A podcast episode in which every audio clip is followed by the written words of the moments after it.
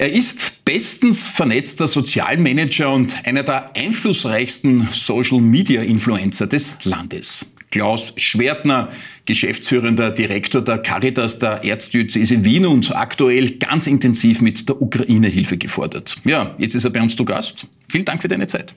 Grüß Gott, hallo. Ja, beginnen wir doch gleich mit der Ukraine-Hilfe. Du warst mehrfach im Grenzgebiet äh, zwischen der Slowakei und der Ukraine. Du kennst das Gebiet dort. In der Zwischenzeit aber natürlich auch sehr viele nach Österreich Geflüchtete in vielen sehr emotionalen persönlichen Begegnungen. Wie verzweifelt ist die Lage bei den Flüchtlingen? Also die Caritas ist seit über 30 Jahren ja auch in der Ukraine tätig. Äh, wir helfen hier aus Österreich seit vielen, vielen Jahren und ich war selbst schon ganz oft in der Ukraine. Und das macht es vielleicht auch ganz persönlich zu einer enormen Herausforderung äh, für alle Helferinnen und Helfer von uns.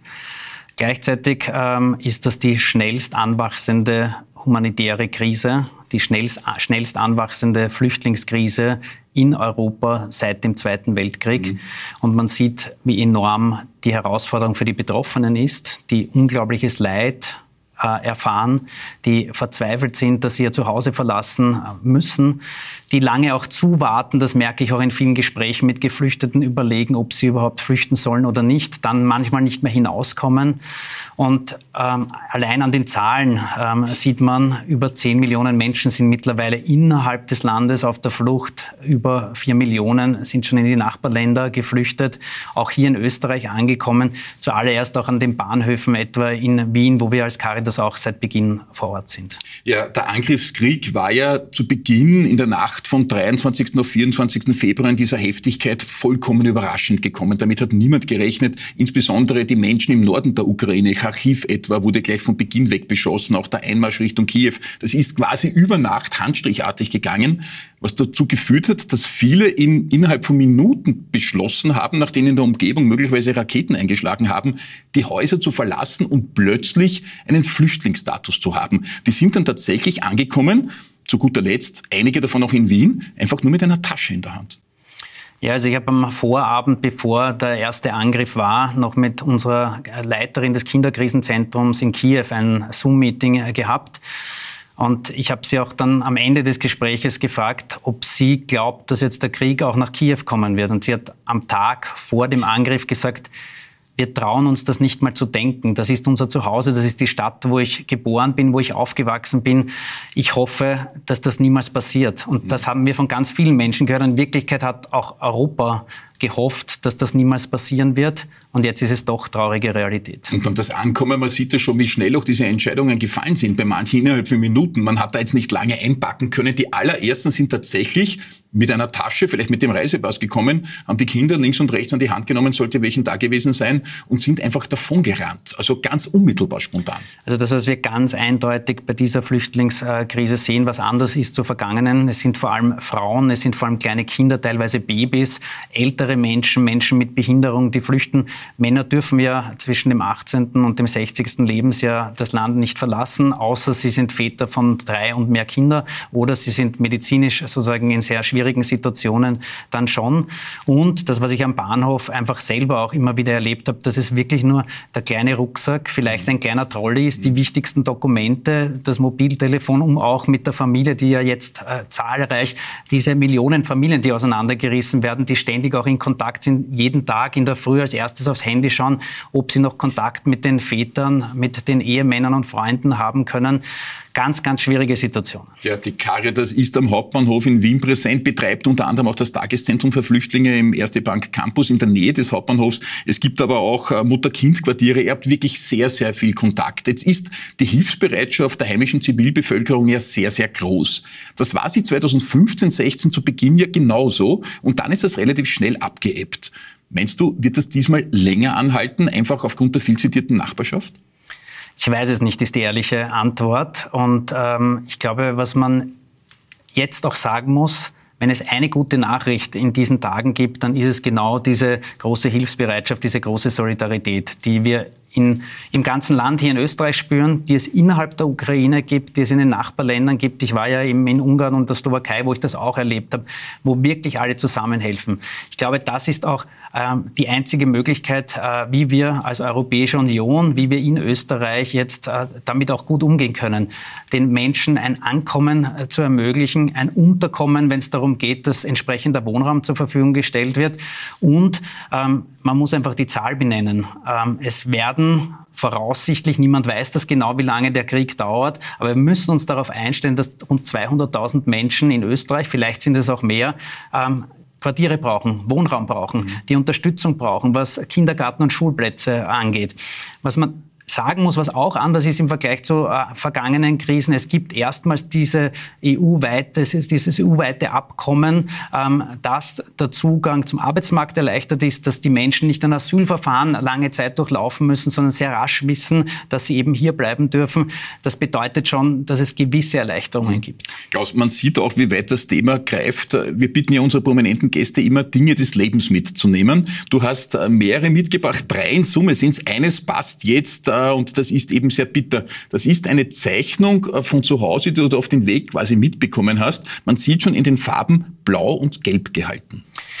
Das ist eine Zeichnung meiner kleinen Tochter ähm, und das war auch relativ äh, zu Beginn nach dem 24. Februar, wo ich plötzlich gemerkt habe, wie ich ihr über die Schulter geschaut habe, wie sie am Küchentisch gesessen ist und diese Zeichnung gemalt hat, hat dass der Ukraine-Krieg auch bei ihr angekommen ist. Sie hat dieses Mädchen, vielleicht sogar sich selbst in den Farben der ukrainischen Flagge, der ukrainischen Nation gemalt. Ich habe dann natürlich auch mit ihr gesprochen. Sie bekommt natürlich auch viel mit, oder meine Kinder insgesamt äh, von der Arbeit. Warum mich das sehr bewegt hat, weil ich glaube, dass wir auch gut auf die Menschen hier in Österreich, vor allem auch auf die Kinder und Jugendlichen schauen müssen. Wir sind nach zwei Jahren Corona eine wirklich belastende äh, Situation für die ganze Welt, aber vor allem auch für Kinder und Jugendliche hier hinzuschauen, auch die Balance gut zu achten. Ähm, das hat mir ein bisschen auch diese Zeichnung vor Augen geführt. Ja, weil du das sagst, es ist ja vieles auch bei uns leider so, dass man da tatsächlich Hilfe anbieten muss. Führerland.at, eure Plattform, bei der jeder mitmachen kann, der sozusagen für Dritte Hilfe auch zur Verfügung stellt, äh, engagiert sich jetzt nicht nur bei der Ukraine-Hilfe oder beim Sammeln von Sachspenden, sondern zum Beispiel auch im Plaudernetz gegen Einsamkeit. Das ist ja ein Thema, über das wir im Vorfeld immer wieder gesprochen haben. Einsamkeit, die Geist Kreisel der Zeit sozusagen vollkommen unabhängig vom Ukraine-Krieg. Man muss leider sagen, Krieg hin oder her, daran hat sich in der Heimat nichts geändert bei uns. Also Füreinander, das ist ähm, wirklich sensationell. Wir haben das ja gestartet äh, zu Beginn der Corona-Krise, mhm. weil viele Menschen gefragt haben, wie kann ich denn von zu Hause auch helfen? In einer Zeit, wo die Lockdowns waren, wo man das eigene Zuhause nicht verlassen durfte, haben wir diese Online-Plattform ins Leben gerufen. Die hilft uns auch jetzt in der Ukraine-Krise enorm, weil ganz viele Menschen fragen, wie kann ich denn am besten helfen? Was kann ich denn ganz persönlich beitragen? Auf dieser Plattform haben sich mittlerweile mehr als 40.000 Menschen in ganz Österreich angemeldet. Wow. Tausende von diesen Menschen waren bereits im Einsatz auf unterschiedlichste Art und Weise, helfen uns beim Plaudernetz, äh, in der Ukraine-Krise jetzt auf, an den Bahnhöfen mit Dolmetschleistungen, die sie übernehmen, aber auch ganz konkret, indem sie als Freiwillige in einem Nachtnotquartier im Ernst-Happel-Stadion Dienste übernehmen und mhm. für Geflüchtete da sind. Konkrete Frage, Plaudernetz. die Hotline gegen Einsamkeit. Wir haben das gemeinsam mit der Magenta damals gestartet, weil wir auch gesehen haben, wir schaffen das als Hilfsorganisation gar nicht alleine, so etwas ins Leben zu rufen. Ähm, ist eine ganz unkomplizierte Hotline, wo man anrufen kann, jeden Tag von 12 bis 20 Uhr, einfach um mit Menschen zu plaudern. Weil das Thema Einsamkeit eine große Not unserer Zeit ist. Corona hat das nochmal verstärkt. Und Menschen, die helfen wollen, melden sich einfach über Füreinander an mit ihrer Mobiltelefonnummer und äh, können von zu Hause oder überall, wo sie sich befinden, für andere da sein. Das heißt, man, man, stellt quasi seine, seine Aufmerksamkeit und seine Redezeit zur Verfügung anderen, die das benötigen, weil sie ganz allein sind. Vielleicht am Anfang bewusster Single, dann erzwungener Single, niemand ist mehr da, man ist vielleicht auch nicht mehr mobil und hat aber plötzlich jemand am anderen Ende der Leitung und das ist für viele schon etwas ganz Besonderes sozusagen, den man in so einer oft sehr tristen Situation anrufen kann. Ganz genau. Es ist kein Krisentelefon, sondern es ist wirklich eine Telefonnummer, wenn man mit jemandem plaudern will. Mhm. Ähm, die wichtigste Aufgabe der Freiwilligen ist oft zuzuhören. Mhm. Im Schnitt dauern diese Gespräche circa 30 Minuten lang, also mhm. wirklich, äh, wirklich eine Dauer, ein längeres Gespräch und ich habe selber ja schon äh, welche geführt. Und am Anfang ist das manchmal auch ungewohnt. Man redet mit jemandem wildfremden, aber gerade in Zeiten, wo äh, Krieg in Europa ist, wo Corona, eine Pandemie uns alle beschäftigt hat, findet man sofort Themen, wo man anknüpfen kann, äh, wo man miteinander ins Gespräch kommt und eine ganz, ganz wichtige Hilfe. Ja, ein Thema sind ja jetzt auch die Teuerungen, die ins Haus stehen, der Energiepreisexplosion. Christian Kern hat vor kurzem erst gesagt, es steht uns da möglicherweise noch ein Tsunami an Preiserhöhungen ins Haus, weil äh, man möge gar nicht dran denken, Energieembargos, kein Gas, das mehr kommt, natürlich Drohszenarien aufbauen, die gewaltig sind.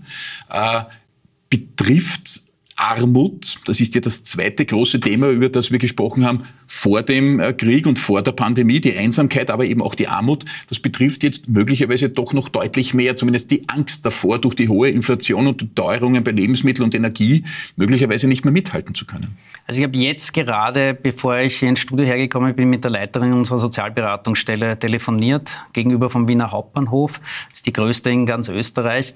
Und ich habe genau diese Frage gestellt. Wie spüren wir das? Und wir spüren es, der Druck auf immer mehr Menschen steigt. Mhm. Die Teuerungen betreffen uns alle, aber sie betreffen eben ganz besonders und sehr, sehr hart armutsgefährdete und armutsbetroffene Menschen. Wer ist das? Das sind Alleinerziehende, das sind kinderreiche Familien, das sind Mindestpensionistinnen und Mindestpensionisten. Ähm, wir sehen auch, dass die Jahresabrechnungen jetzt einfach, was die Energie, an, äh, die Energie anlangt, hereintrudeln und die Menschen einfach nicht wissen, wie sie diese Rechnungen und diese überhöhten Zahlungen jetzt tätigen sollen. Da gibt es wichtige Maßnahmen, das muss man auch mal sagen, von der Bundesregierung, auch von der Stadt Wien, den Teuerungsausgleich etwa der Bundesregierung, der jetzt in Kürze ähm, überwiesen werden soll. Aber gleichzeitig muss man auch sagen, Einmalzahlungen bedeuten keine nachhaltige Hilfe für die Menschen. Das heißt, man muss sich einfach anschauen, wie kann man verhindern, dass Menschen in Österreich zum Monatsende vor der Frage stehen, kann ich jetzt meine Heizung mir noch leisten oder kann ich den Kühlschrank noch füllen?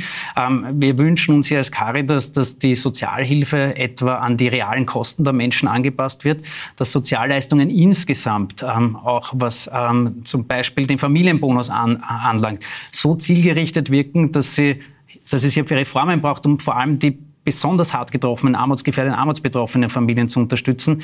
Und ja, ich glaube, genauso wie bei der Ukraine-Krise, das ist jetzt gerade ein langer Weg. Das ist, ähm, wir sprechen immer davon, dass das kein Sprint ist, sondern ein Hilfsmarathon. Da sind alle gefordert. Die Politik, die die Rahmenbedingungen schaffen muss, auch wir als Hilfsorganisation und in Wirklichkeit auch die Zivilbevölkerung, wo jetzt ein starker Zusammenhalt notwendig sein wird. Blicken wir, Klaus, weil dass du bei einer Hilfsorganisation bist, das war ja nicht immer sozusagen der Plan. Blicken wir zurück äh, auf deine Kindheit und Jugend. Du bist äh, geboren in Wien der 70er Jahre, aufgewachsen in unserer Stadt in den 70ern und 80ern und hast dich in deiner Kindheit und Jugend immer wieder mit dem Wunsch getragen, Kinderarzt zu werden. Auch ein Studium dazu begonnen, das aber dann nicht abgeschlossen. Rückblickend betrachtet, wie wehmütig bist du denn diesbezüglich? Also um ganz korrekt zu sein, ich bin in Wien geboren, im 16. Bezirk im Wilhelminenspital, aber ich lebe seit meiner jüngsten Kindheit in Klosterneuburg ja, am Klosterneuburg. Stadtrand von Wien. Ja. Ähm, und ähm, ja, das stimmt. Also das hast du gut recherchiert. Ich wollte immer Kinderarzt werden. Das war wirklich schon frühzeitig ein Wunsch. Ich habe nach der Matura dann äh, auch begonnen mit dem äh, Medizinstudium. Und das war ein nicht einfacher Weg, muss ich auch ganz ehrlich sagen, im Sinne von, dass ich irgendwann erkannt habe, dass ich mir sehr gut vorstellen kann, diesen Beruf mal auszuüben, aber dass ich mich sehr wenig mit dem Weg dorthin beschäftigt habe. Diese dicken Schwarten, mhm. die man da auswendig lernen muss. Ich habe auch da versucht, lange durchzukämpfen. Ich habe den ersten Abschnitt äh, dann abgeschlossen, aber ich habe immer wieder überlegt, kann ich nicht doch was anderes machen und wo kann ich vielleicht wirksamer sein?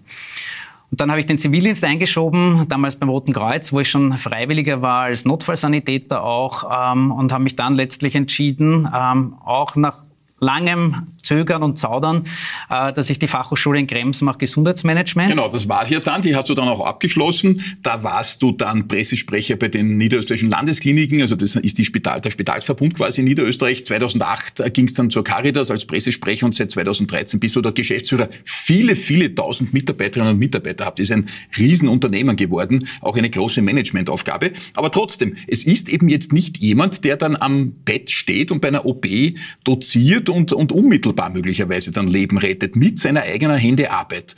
Stört dich das im Rückblick? Nein, weil ich glaube, dass ich die schönste Aufgabe der Welt habe bei der Caritas. Und das sage ich nicht nur so dahin, weil ich glaube, dass ich meine Stärken dort gut einbringen kann mit einem großartigen Team an unterschiedlichsten diversen Mitarbeiterinnen und Mitarbeitern mit großartigen Freiwilligen und ähm, weil das Schöne an meinem Beruf auch ist, ich sitze nicht den ganzen Tag im Büro. Natürlich mhm. ist das auch nur notwendig. Ich sitze nicht den ganzen Tag nur vor Videokonferenzen, wie das jetzt äh, in Zeiten der Pandemie so ist, sondern ich bin sehr, sehr viel vor Ort bei den Menschen, ähm, dort, wo die Hilfe der Caritas sehr konkret passiert. Und ich glaube, das ist ganz wichtig für mich auch, um diese Bodenhaftung zu haben, um im Gespräch zu bleiben. Ähm, und gleichzeitig weiß ich auch, dass ich manche der Tätigkeiten, die äh, unsere Mitarbeiterinnen und Mitarbeiter leisten, vermutlich nicht könnte oder ganz sicher nicht könnte, weil ich die Qualifikation nicht habe oder weil ich zum Beispiel auch große Hochachtung vor den Mitarbeiterinnen und Mitarbeitern in der Pflege im Bereich Menschen mit Behinderung oder in der Hospizarbeit habe. Aber du bist das Gesicht nach außen sozusagen jener, der auch mahnend einfordert Hilfeleistungen sozusagen das guten Gewissen des Landes. Du bist auch Marketingprofi mit dem Caritas Rot. Du hast da auch äh, deine Haube mit, äh, sozusagen auch so ein Ding des Lebens. Ich bitte dich einmal sozusagen deines Amtes zu walten. So kennt man dich draußen. Ja? ja mit dieser Haube hat es was äh, ganz Besonderes auf sich. Ich habe eigentlich als Kind schon sehr gerne Hauben getragen und habe äh, jetzt gemerkt, in Krisenzeiten, dass wenn der Stress besonders hoch ist, so wie das die letzten Wochen auch ist, ähm, dass es mir hilft, eine Haube zu tragen. Wirklich? Diese Wärme gibt mir in irgendeiner Form Sicherheit. Und diese Haube ist eine besondere Haube. Die gibt es bei uns im Wir helfen Shop äh, zu kaufen, auf der Marie-Hilfer Straße oder auch online. Äh, eine, sie heißt Share-Haube. Äh, warum? Weil für jeden Kauf einer Haube eine Haube an einen obdachlosen Menschen geht. Das heißt, es ist quasi geteilte Wärme. Mhm. Ähm, und das finde ich ein unglaublich starkes und wichtiges Signal in unserer Zeit, weg von den Egoismen. Man schaut nicht nur auf sich selbst, sondern man schaut auf seine Nächsten. Und das kann man ganz konkret eben mit dieser Haube auch machen. Wenn man dir zuhört, äh, ist ein Mittelding aus Bewunderung und schlechtem Gewissen, das einem da anheimfällt, weil du, bringst ja das mit einer derartigen, ja, Selbstverständlichkeit, wie wenn es gar keinen anderen äh, Weg geben würde. Aber es gibt da auch noch jetzt ein Buch dazu. Gut, Mensch zu sein. Und das ist insoweit bemerkenswert. Wir haben äh, zuletzt im W24 Weihnachtssalon darüber gesprochen. Das sind sehr viele Dinge drinnen, wo man den Eindruck hat, ja, da könnte man auch selber auch noch sehr viel mehr nachlegen, was Hilfen betrifft. Du bist aber auch sehr selbstkritisch an manchen Passagen. Etwa, wenn du schreibst, dass du die Bühne und das Gesehenwerden nicht nur suchst, sondern fallweise sogar als Droge richtiggehend brauchst. Ist das wirklich so? Naja, ich bin stark äh, als Kari Klaus auf Social Media unterwegs mhm. ähm, und wenn mir das nicht Freude bereiten würde, dann könnte ich das wahrscheinlich auch nicht gut machen. Aber ich versuche es halt, äh, diese äh, Social Media Power auch äh, zu verwenden, um Menschen eine Stimme zu geben, die sonst gerne überhört werden. Ähm, aber man muss sich schon auch immer äh, selbst reflektiert fragen, wie viel hat das mit mir auch ganz persönlich zu tun? Mhm.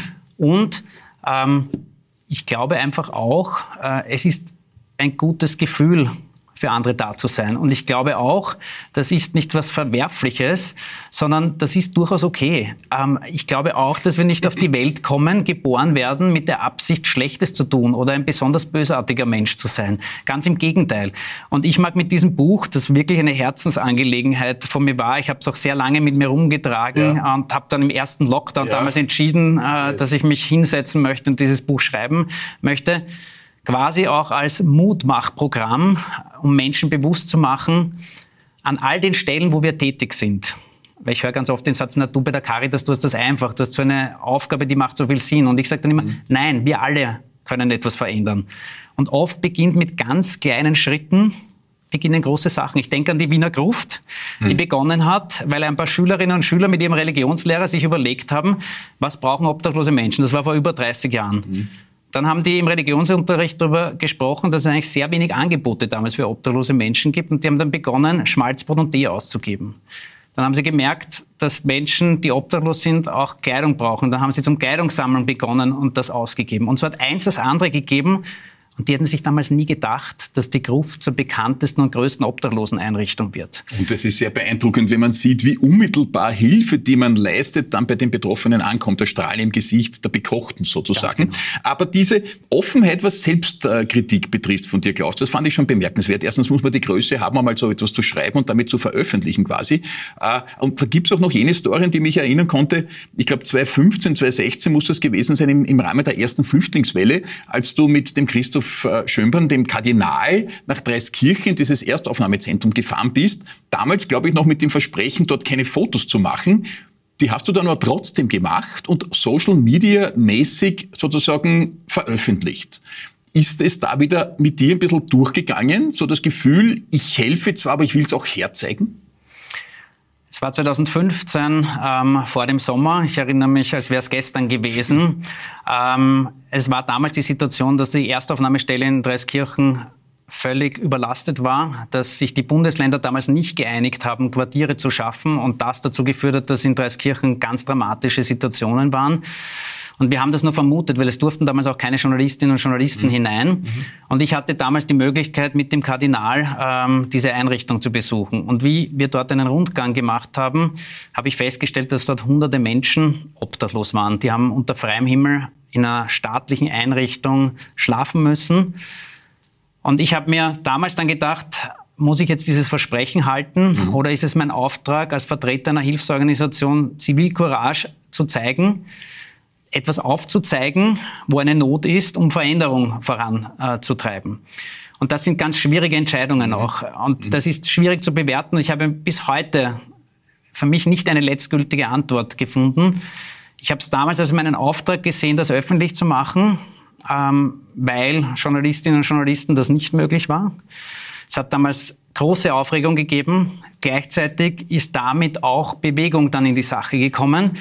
Das rechtfertigt natürlich nicht, dass ich ein Versprechen gebrochen habe. Du hast aber da sehr viel schon bewegt, auch auf Social Media, bist eben, ich habe es in der Moderation schon gesagt, sicher einer der einflussreichsten Influencer überhaupt. Das sind ja oft sehr junge Menschen, die dann irgendwelche hippen Sachen posten. Bei dir hat ja das immer einen wahnsinnigen Tiefgang und auch Hintergrund. Äh, Facebook, Twitter, Instagram, verschiedenste Plattformen. Der Preis des Ganzen ist natürlich auch, dass man da öfters einen Shitstorm erntet, so quasi als Gutmensch und der macht sich da wichtig.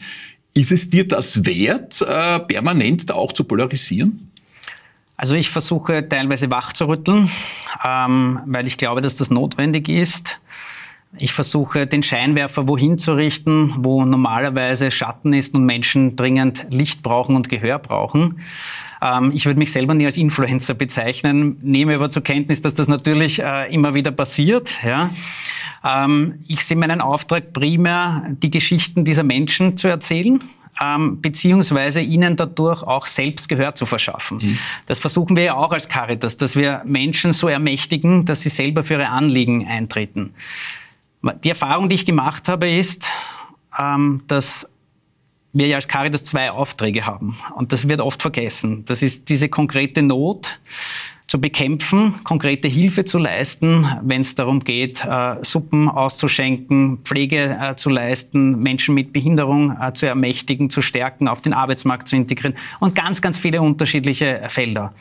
Und der zweite Auftrag, der ist der anwaltschaftliche Auftrag. Mhm. Und beide sind in Wirklichkeit gleich wichtig. Nachhaltige Veränderungen bekommen wir nur, wenn wir auch diesen anwaltschaftlichen Auftrag ernst nehmen. Der wird ganz gern von Kritikern als parteipolitisches Agieren äh, diffamiert. Mhm. Da werde ich auch persönlich angegriffen. Aber das sehe ich als Teil der Aufgabe. Ist das angenehm? Nein, es ist gar nicht angenehm. Ist es manchmal notwendig? Ja. Habe ich mich selber schon im Wort vergriffen? Auch ja, natürlich. Und ich wollte sicher niemanden persönlich verletzen, aber wahrscheinlich ist mir das schon passiert. Sehr schön, wie du das sagst. Zum Schluss noch, Klaus. Äh, es ist natürlich auch Auftrag, äh, sozusagen äh, bei den eigenen Kindern den Lebensweg ein bisschen mit zu betreuen. Du hast vier Kinder. Das ist beeindruckend, ist eine große Geschichte. Bist verheiratet seit, seit langer, langer Zeit. Bist du auch präsent genug zu Hause? Geht sich das aus? Na, ich habe vor vielen Jahren schon mal gesagt, dass sich dieses Thema Beruf und Familie ähm, manchmal für mich anfühlt wie ein Spagat. Mhm. Und da geht es wahrscheinlich ganz vielen Menschen Natürlich, so. Natürlich. Ja. Und ich persönlich kann körperlich keinen Spagat. Das heißt, wenn ich das versuche, dann zieht es immer ein bisschen oder dann tut es manchmal auch weh, wenn man es zu krampfhaft mhm. versucht. Mhm. Das, was ich versuche, ist, wenn ich Zeit für meine Familie habe, erstens, dass ich die schaffe ganz bewusst.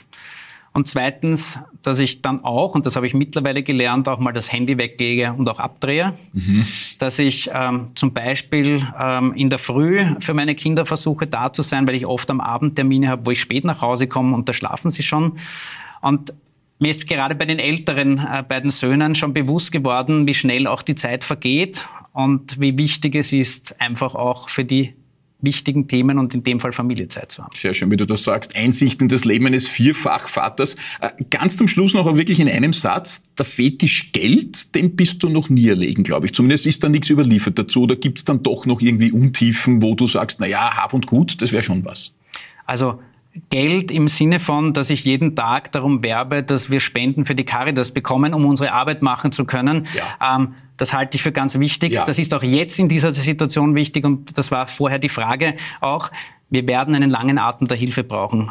Bitte helfen Sie alle mit da draußen, damit wir diese Hilfe sowohl was die Teuerungen anlangt, als auch was die Ukraine-Hilfe anlangt oder dort, wo Menschen in Not geraten, gut durch die nächsten Wochen und Monate schaffen. Es ist eine Zeit der Krise. Und die müssen wir gemeinsam bewältigen, nicht gegeneinander. Ein sehr würdiges Plädoyer am Schluss. Klaus Schwertner, vielen Dank für den Besuch im Stadtgespräch. Dankeschön.